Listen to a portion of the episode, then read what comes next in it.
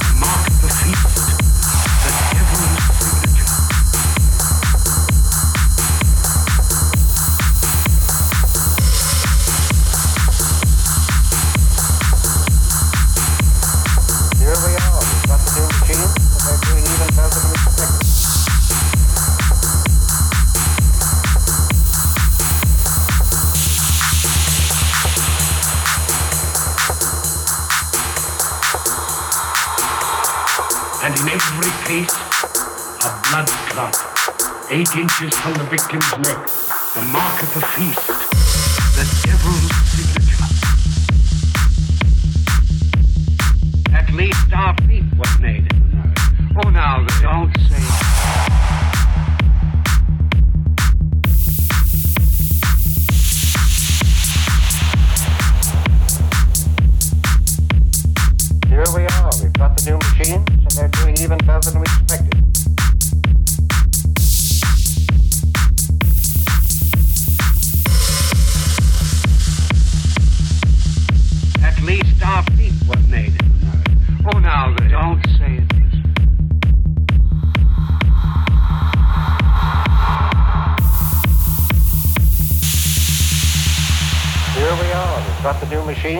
doing even better than we expected.